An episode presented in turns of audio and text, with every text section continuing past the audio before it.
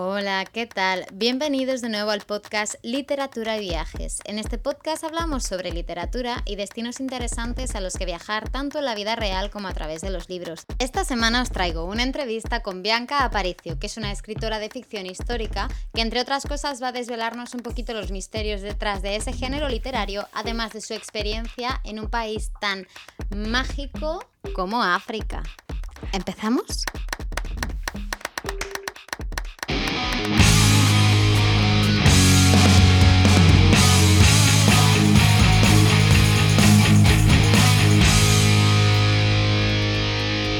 Hola Bianca, bienvenida al podcast. Hola, muchas gracias. Qué ilusión tenerte aquí. Mira, la entrevista con Bianca me ha venido caída del cielo porque justo esta semana estaba escribiendo un artículo sobre un tema que, que hablaremos más adelante. Pero para los oyentes del podcast que se preguntan quién es la invitada de esta semana, ¿cómo crees que es una buena manera de definirte? Uy, pues esa pregunta que es así tan cortita y tan inocente, la verdad es que es súper complicada porque me considero una persona eh, con una mezcla imposible de contradicciones, eh, que claro, eso es como meter un poco de todo en un cóctel y agitarlo y, entonces pues eh, salgo yo. Pero resumiendo, pues soy una persona súper inquieta, soy un amante de las letras, soy un amante de los viajes, soy una persona muy curiosa y a la que le encanta mm, aprender y, conocer cosas nuevas. Buscando información para la entrevista, Bianca Aparicio, he leído que estudiaste en la universidad la carrera de óptica y óptica. ¿Cómo cambiaste tu profesión o cómo cambiaste tu, digamos, dirección de estudiar para esa rama Sí, volcarte en las letras, en formación y en escribir. Sí, un, cambio total, pero es que yo creo que a veces la vida te va llevando a tu sitio y mm, a veces tú misma no sabes cuál es ese sitio y, al final todo te lleva ahí y descubres que estás donde tenías que estar. Y a mí me ha pasado algo así, o sea, mm, yo empecé con, terminé mi carrera, empecé a trabajar y cuando se dieron las condiciones perfectas para, mm, que eran eh, pues tener un poquito de dinero ahorrado y un poquito de vacaciones, de tiempo libre. Entonces esas eran mis condiciones perfectas para empezar a, hacer el viaje de mi vida que yo tenía soñado, que era mm, ayudar en África. Yo desde pequeñita tenía esa espinita ahí clavada y sabía que algún día querría, cuando pudiera, eh, iría, conocería el continente y, mm, y, cuando pude hacerlo, pues me di la manta a la cabeza, me subí en avión y aterricé allí. Y eso fue lo que, digamos, fue la chispa que encendió todo lo que ha venido después, porque una vez fue un viaje, digamos, sin retorno, porque lo que aprendí allí me cambió tanto que ya no volví la, no volvió la misma. Digamos que la Bianca que fue no volvió y llegó otra con otras inquietudes, otra forma de, ver la vida eh, totalmente diferente y eso pues requería una salida y todas esas emociones, esos sentimientos tenían que salir por algún lado y, mi vía de escape fue la escritura, que vino a mi rescate. Qué guay. La verdad es que yo sí considero que, viajar nos, nos cambia, nos hace evolucionar y nos transforma un montón, ¿verdad? Todo lo que vives fuera, luego vuelves a casa, es como meterte en el, en el armario de Narnia. Yo eso es lo que sentí la primera vez que pasé meses fuera te metes en el armario de Narnia, vives un montón de aventuras, aprendes un montón de cosas, conoces un montón de gente o de culturas y cuando vuelves te das cuenta de que todo sigue igual, pero que los ojos que lo miran han cambiado. Excepto tú, exacto. Es súper gracioso. Cuando fuiste a África la primera vez, ¿a dónde fuiste y cómo lo organizaste? ¿Cómo, ¿Cómo fueron esos primeros pasos de ir a un continente tan tan intrigante, ¿no? Y tan lejano y cercano a la vez. Sí, pues mira, mm, yo la primera vez que pisé África fue para ir a Ghana, fue mi primer país. Y de hecho, cuando me confirmaron el destino, porque yo estaba buscando una forma de viajar, pero digamos, em, muy local, que yo lo que quería, lo que a mí me interesaba era conocer la cultura, la gente, su forma de vida, Entonces no me servía irme a un hotel, a un resort de cinco estrellas, pues con tu desayuno continental, con tus sábanas limpias, tu cama cómoda. Yo quería experimentar el África real y para eso me quería meter en una aldea y estar, mm, compartir con ellos pues su comida, su casa y su forma de, entender la vida. Entonces, eh, lo que hice em, fue mezclar esa inquietud que yo tenía por conocer el África real con las ganas que yo tenía de aportar y de ayudar y busqué un voluntariado. Entonces em, encontré, sí, encontré una escuelita perdida, ya te digo, en una aldea por allí, que fui la primera blanca que, pisó la escuela y, me apunté para allá. Entonces cuando me aceptaron, eh, yo ni siquiera sabía muy bien el destino. Cuando me dijeron que iba a ser en Ghana, tuve que ir a un mapa a buscar dónde estaba porque ni siquiera era capaz de situar ese país donde iba a estar. O sea, es que era, era todo para mí nuevo y era algo completamente desconocido. Entonces, cuando llegué, claro, fue un choque impresionante porque es que mm, no sabía lo que me iba a esperar. Yo sabía que quería hacerlo, pero sin embargo no sabía qué encontraría. De todo a través de Internet. Fue en los principios de cuando ya no había tanto como ahora, pero sí que había manera de contactar. Entonces lo que hice fue pues eso, buscar a una ONG chiquitita, pequeñita, local, Em, que yo sabía que mi ayuda iba a ir mm, directamente allí, que no se iba a perder por, las grandes organizaciones y fue como empecé a, trabajar allí. ¿Qué es lo primero que te llamó la atención?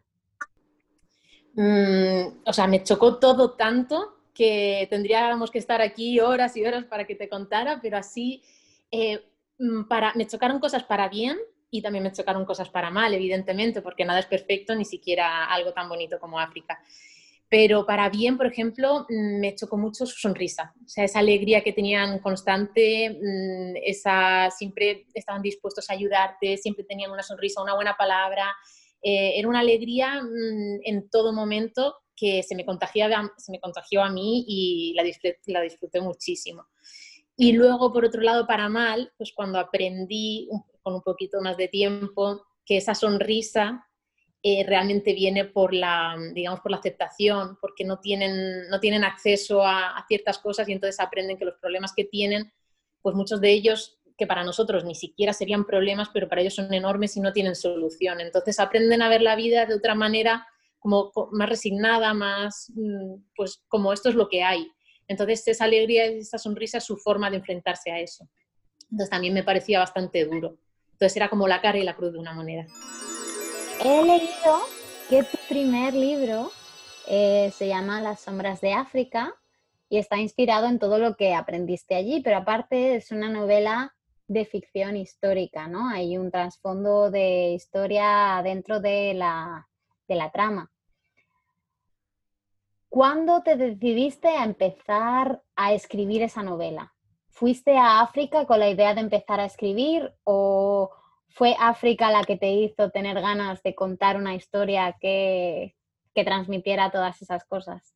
Exacto, fue, fue África la que, la que me obligó, entre comillas, a escribir. Yo no tenía previsto nada de todo esto, siempre he sido una persona muy lectora. En mi casa mi madre me inculcó el amor por los libros desde muy jovencita y he leído siempre, pero una cosa es leer y otra cosa es escribir. Para mí escribir eran palabras mayores, entonces era algo impensable. Yo era óptica, yo trabajaba de lo mío y, no, de los libros pues tenía muchos en casa, pero eran todos para leer y sin más.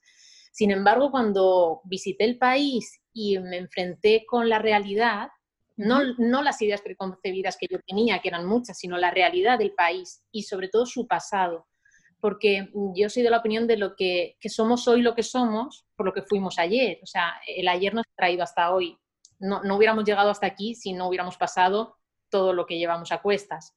Y eso nos sirve tanto a nosotros como persona individual como colectivo. Hmm. Entonces el país había tenido un pasado súper interesante y, me llamó muchísimo la atención. Cuando yo los fines de semana libres que tenía en la escuela los dedicaba pues, a viajar un poquito, me movía por el país, procuraba conocer un poco más y visité mi primer fuerte de esclavos, em, que fue en Cape Coast, eh, cuando yo entré por aquellos muros, o sea, cuando yo crucé el muro por las puertas, em, es que sentí como si fuera una bofetada. Lo que vivían allí esas personas es que todavía se podía sentir. O sea, mm, estaba, era como historia viva. aunque ellos ya no estuvieran allí, era como que esa vibración estaba todavía en el lugar y yo la sentía súper intensa. Y entonces todo eso fue conmigo y me lo traje de vuelta. Y fue tan duro y tan impactante para mí que en un primer momento no supe ni procesarlo, no, no sabía darle salida a todo aquello que yo había visto. Ah, pues porque yo visité las celdas, cómo habían estado viviendo los esclavos como si fueran animales, cómo los trataban, cómo comerciaban con ellos como si fueran mercancía. Entonces todo eso para mí me, tocó mucho y, no, no, sabía digerirlo. Y al final, con, después de volver varias veces, fue cuando empecé a, a, ver que, la escritura era una forma de darle salida a, todo eso que yo tenía en la cabeza dándome vueltas. Y entonces pues decidí contar la historia de un esclavo que había estado en Cape Coast y, y que realmente eh, Kofi es un nombre ficticio, pero es la representación de todos los que pasaron por allí y que vivieron cosas muy parecidas, terribles todas. Y entonces pues me apetecía mucho contar la historia de un esclavo desde dentro y cómo había podido ser su vida allí. Entonces la, historia arranca así y bueno, ya va mucho más allá, pero digamos que ese fue el, pistoletazo de salida de, de, cuando yo vi aquello, pensé que había que contarlo. Algo que me cuesta o algo que me da respeto y que admiro muchísimo de los escritores que sabéis hacerlo es meter historia dentro de una novela, porque considero que, bueno, primero la historia tiene muchas caras y muchas maneras de ser contada, pero imagino cuando cuentas una historia quieres transmitir la verdad o al menos la verdad de tu personaje. ¿Cómo hiciste para sacar toda esa información que da vida y da ese toque de realidad a tu historia? Para mí la documentación es súper importante cuando escribes ficción histórica. De hecho, es una de las partes que más disfruto yo como, como autora y me imagino que a muchos colegas les pasará lo mismo, porque la, documentación es parte de la inspiración, porque tú tienes una, pequeña idea, digamos que es como una semillita, y sabes sobre lo que quieres escribir, pero incluso documentándote es cuando descubres un montón de digamos, de, de secretos, cosas que tenía eh, la historia oculta debajo de la alfombra y tú la vas sacando, la vas recuperando, la vas puliendo y dándole forma, buscándole su lugar en, la novela. Todo eso enriquece muchísimo. Por eso para mí una, buena documentación es súper importante si quieres transmitir al lector algo que sea real. Y la ficción histórica para mí tiene que, tener esa base de realidad, es, muy importante. Luego sobre ella construir la ficción y puedes jugar pero que el fondo sea creíble es la base. Y mm, me resultó bastante complicado, por suerte, mm, como te decía, yo ya había estado en, ese fuerte del que hablo, conozco bien el país, había recorrido todos los lugares por los que pasa la novela eh, está contada, en dos tiempos, tanto la voz del esclavo en el pasado como la de Claudia en el presente, que está investigando acerca de, qué ocurrió con ese esclavo que, desapareció misteriosamente. Pues tanto lo que, los lugares que pasa Claudia como por los que pasa Kofi eh, son reales, los he recorrido yo, los conozco de primera mano.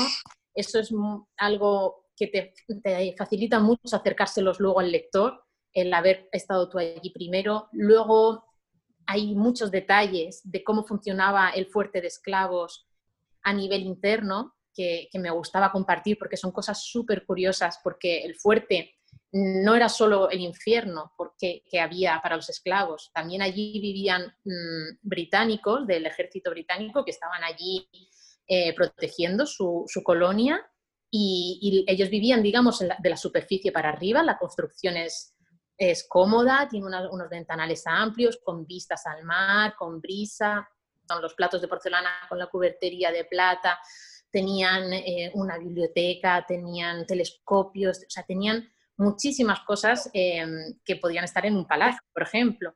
Eso era, mm, digamos, del suelo para arriba. Y sin embargo, en ese mismo lugar, en ese mismo momento, del suelo para abajo, estaba el mismísimo infierno, que eran las celdas donde estaban los esclavos peor que animales.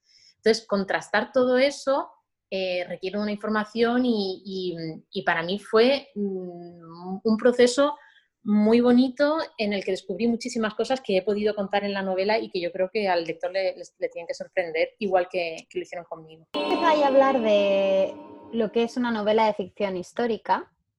Em, si pudieras darles a nuestros oyentes algunas claves para reconocer estas novelas o qué puntos tienen en común o si alguno de nuestros oyentes es un escritor y se quisiera aventurar en este género, ¿qué les dirías que es importante tener en cuenta?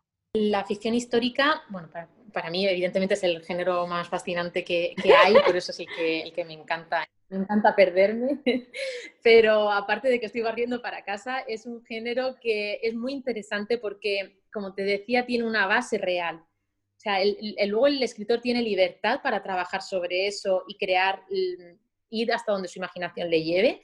Y es maravilloso dejar que todo fluya, pero siempre apoyándote, siempre con ese respaldo detrás tuya que, cuenta algo verídico, algo que pasó, que para mí es lo que le da la fuerza a, una historia de, ficción histórica, porque a partir de, lo que pasó es hacia donde nosotros vamos. Entonces, cuando yo muchas veces, mi, inspiración es sencillamente algo que ha ocurrido. Algo es así, es tan sencillo como una chispa, algo que ha pasado, que hace, puede haber pasado hace 10 años o hace 100, pero mm, que ya es pasado, para mí es como una mecha que prende porque pienso que eso fueron vidas, eso fueron personas con sus, sus emociones, lloraron, rieron, sufrieron por, por algo que hoy, hoy ya no existe, pero para ellos en su momento lo fue todo a mí eso es como que me, ¿sabes? Como que me da, me soplan en las alas y, ya empiezo a, levantar vuelo y, para mí es magia. Cuando pienso en, esas vidas que ya no están, pero, pero nos han llevado hasta donde estamos hoy, es, lo, es la magia de la ficción histórica. Entonces, mm, para reconocer el género, yo creo que una buena base, creíble y bien documentada y, pues bien estructurada y de ahí en adelante pues hasta donde la imaginación del escritor le. La novela de la semana va a ser Las sombras de África. Si nos quieres, ya nos has contado un poquito cómo va la historia, si nos la quieres vender para el lector que le quiera hincar el diente, ¿cómo, cómo lo harías? Que creo que escribiendo soy mejor que vendiendo, pero lo voy a intentar. A ver, em, Las sombras de África es una historia muy intensa, eh, pero es una historia muy bonita porque trata de, las emociones del ser humano, de, lo que es la, superación, la lucha por sobrevivir, por salir adelante y no rendirse. Y son emociones universales, o sea, eso no, tiene, da igual la época, da igual el lugar, eso lo tenemos todos, eh, depende de las circunstancias que tengamos. Y Las sombras de África, pues eh, es una historia muy bonita de un esclavo que tiene una vida normal eh, y hasta el día que es capturado para, pues, para encerrarlo en, un fuerte y a la espera de, montarlo en un barco que lo fuera a llevar a las plantaciones del Nuevo Mundo, al azúcar.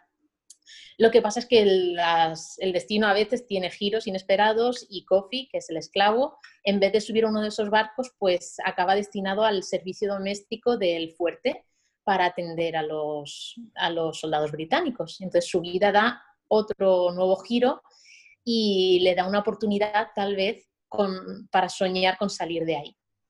Y mm, en, todo ese, en todas estas experiencias, Kofi consigue eh, mantener una correspondencia con el exterior, con su mujer, que está fuera, hasta que esas cartas pues se interrumpen y nadie sabe qué es lo que ocurrió con Kofi hasta 200 años después que llega Claudia, que es una antropóloga que quiere, mm, quiere escribir un artículo y llega a sus manos la historia de Kofi y cuando descubre que está incompleta, eh, siente esa necesidad por, por, descubrir qué fue de él y, y por qué no se sabe qué, qué ocurrió y, y, cómo acabó.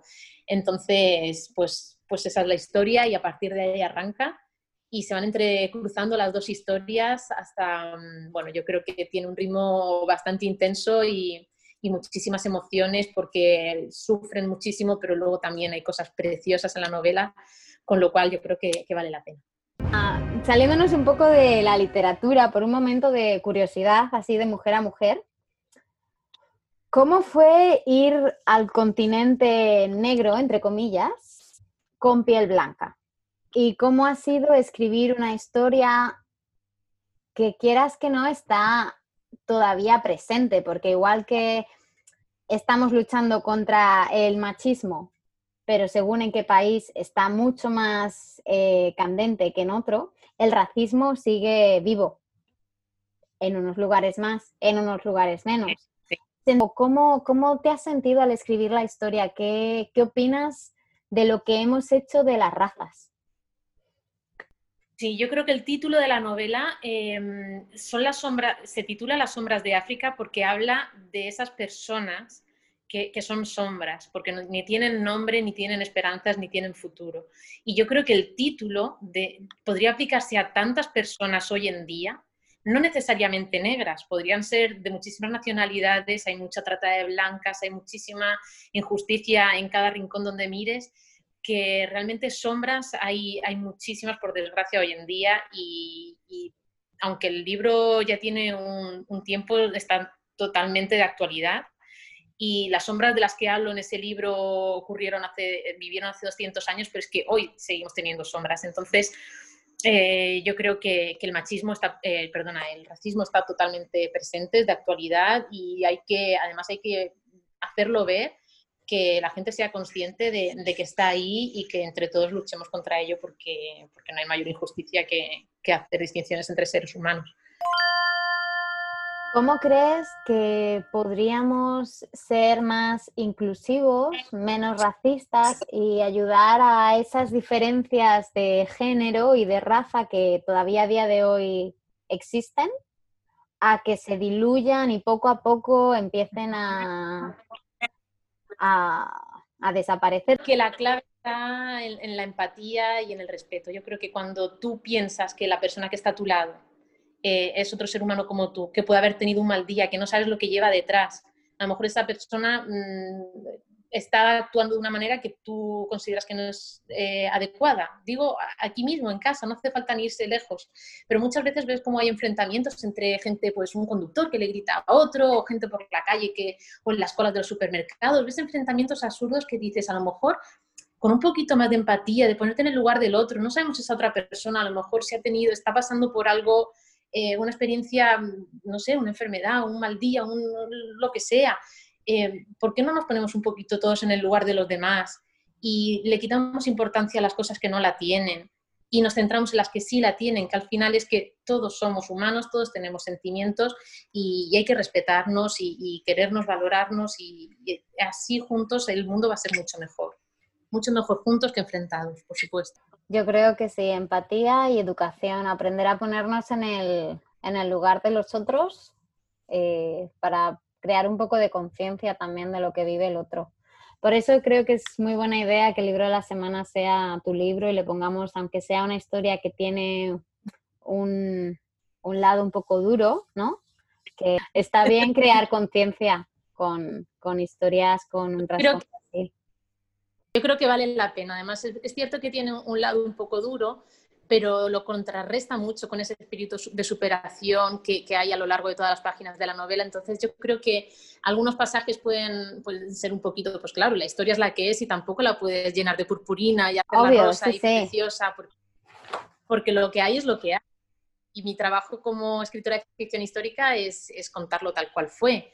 Entonces, pues es cierto que hay algunos pasajes que se pueden hacer un poquito más duros al lector, pero yo creo que eso luego hace que, entiendas, que empatices muchísimo más con los personajes, que te pongas en su piel y, que entiendas que, pues eso, que, al final todos queremos salir adelante y, que por el, hay una historia de amor también muy bonita en, las páginas de la novela. Entonces yo creo que el amor mueve muchísimo y, en esta novela también lo consigue. ¿Tienes algún viaje pendiente o algún lugar que tengas muchas ganas de ir? Yo, mi sitio favorito del mundo siempre va a ser algún rincón de África, eso está claro, que mm, he conocido otros continentes y otras formas de, de vida y otras culturas, pero yo donde me siento en casa, fuera de la mía, es en África. Si alguien que nos escucha se plantea viajar a África, ¿recomiendas o nos recomiendas algún país o algún rincón en especial? Que Ghana, que es el, país de donde ubiqué las sombras de África, yo creo que es un país muy bonito para empezar. Fue donde yo eh, me estrené y yo creo que es un país muy bonito, muy alegre, muy amable con el viajero. Em, no sé, a mí me, resultó tan bonita la experiencia que yo lo recomendaría. Yo creo que es un país muy bonito y muy desconocido eh, que puede ofrecer muchísimo. ¿Has vuelto a hacer algún voluntariado después de aquel que nos comentaste? Y bueno, estuve casi 10 años haciendo voluntariados todos los años. Yo lo que hacía era que trabajaba durante todo el año y juntaba mis vacaciones para, para poder viajar a África a, a un proyecto. Entonces fui saltando de un país a otro para conocer lo que te decía al principio, o sea, mm, mi mayor motor siempre ha sido la curiosidad, entonces yo quería conocer eh, sitios diferentes dentro del continente y fui viajando y conociendo varios proyectos. Eh, luego ya me quedé en uno para también conocer lo que es la, proyección a, largo plazo de, de, un mismo proyecto y estuve muchos años viajando por África. Luego ya también quise conocer otros lugares para no, no quedarme solo con una mirada del mundo y me pasé pues al sudeste asiático, luego también estuve en la India, estuve en Centroamérica y mm, aún así, mm, en cuanto nos suelten en cuanto nos suelten la correa que nos dejen volver a salir, yo creo que, me subiré un avión para allá. Cuando empezaste a hacer voluntariados, eh, ¿los has hecho siempre con una misma organización? ¿Cómo, cómo lo has encontrado? Nada, yo es que además cuando empecé a viajar em, no había tanto como ahora, que, en los últimos años como que se ha hecho mucho más popular y hay más gente que, que puede haber viajado a África, pero cuando yo empecé a hacerlo es que no, no conocía a nadie que hubiera estado allí, ni nadie que pudiera darme recomendaciones. Entonces lo único que pude hacer fue recurrir a Internet y así fue como localicé a la ONG chiquitita, ya te digo, porque encontré también mucha gente que intentaba hacer negocio y te pedían unas cantidades absurdas. Te va a pedir lo que quiera, evidentemente, y ya cada uno, pues sí. dice que sí, si no, pues, pues dices que no. Eh, yo me encontré de todo, yo me encontré gente que me pedía 3.000 euros y luego donde yo trabajaba lo único que me pedían eh, es que evidentemente ellos no me podían pagar. Entonces yo tenía que sufragar mis Claro, yo tenía que, costearme mi billete de avión, que era lo más caro del viaje, y luego mi estancia allí, ellos me ofrecían alojamiento, comida, eh, evidentemente estoy hablando de alojamiento, un colchón de paja sobre el suelo, eh, en una cabaña con el techo de... Eh, el bater era un agujero en el suelo y la ducha un cubo de agua. El plato de comida era del mismo que comían ellos, un plato para mí. Entonces, en esas condiciones, creo que me pedían algo como 10 euros al día y en esos 10 euros estaba incluido el alojamiento, la comida y una pequeña donación para la escuela. Entonces, eh, si yo estaba un mes, pues eran 300 euros eh, con la manutención y todo incluido, que, y, ya te digo, y una pequeña donación para la, para la escuela, para los profesores y todo. Entonces, eh, esta cifra, una vez que estás allí, sí ya es razonable y, yo me lancé con una de estas pequeñitas ONGs que están hechas de gente local que conocen la realidad de su país y quieren mejorarla y trabajan para ello, no para enriquecerse. Entonces, pues a partir de ahí fui haciendo lo mismo en, todos los países por los que pasé, iba contactando con, con ONGs chiquititas, locales, y bueno, pues eh, mi experiencia hasta ahora ha sido toda buena, pero todas buenas, pero sí que es verdad que por internet encuentras de todo. ¿Hay algún aprendizaje que haya llegado a ti en estos últimos años que quieras compartir con los oyentes? Es, he aprendido muchísimas, muchísimas cosas. Yo creo que, que o sea, uno de los, mi mayor agradecimiento hacia África es por cuánto me han enseñado ellos a mí, porque yo creía que, que iba a enseñarles y me encontré con que era al revés, con que la que estaba aprendiendo era yo. Y, diría pues casi lo, lo, mismo que te he comentado al principio, su sonrisa.